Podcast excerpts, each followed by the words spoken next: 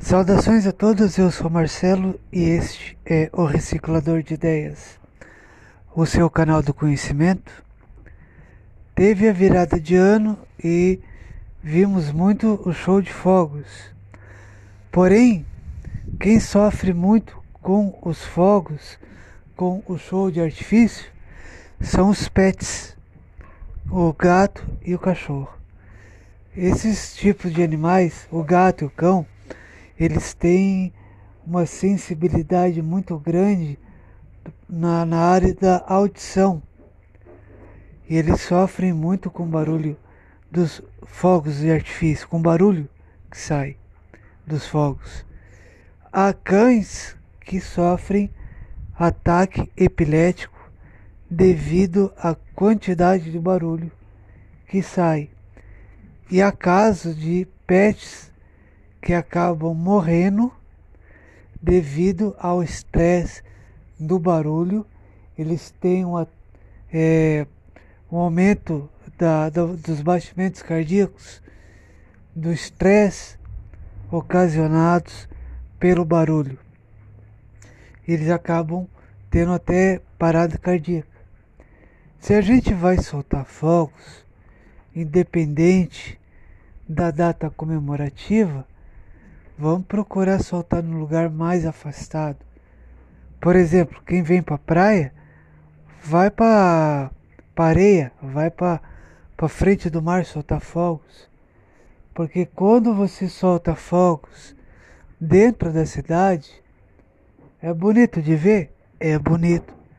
Porém, para quem tem é, cachorro e gato, com certeza vai ver o bichinho sofrer bastante. Se a gente tiver um cômodo que a gente poder deixar o pet e num cômodo onde a gente possa conseguir é, abafar o som do, do barulho dos fogos, isso ajuda muito a aliviar o estresse do, do bichinho. Vamos ter esse tipo de consciência para que os bichinhos não sofram tanto é, durante o show de fogos.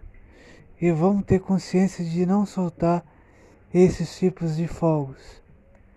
Até porque não é só o bichinho de estimação que sofre com o barulho dos fogos pessoas idosas e crianças, que eu falo, bebês, acabam tendo também um tipo de estresse ocasionado pelo barulho dos fogos de artifício.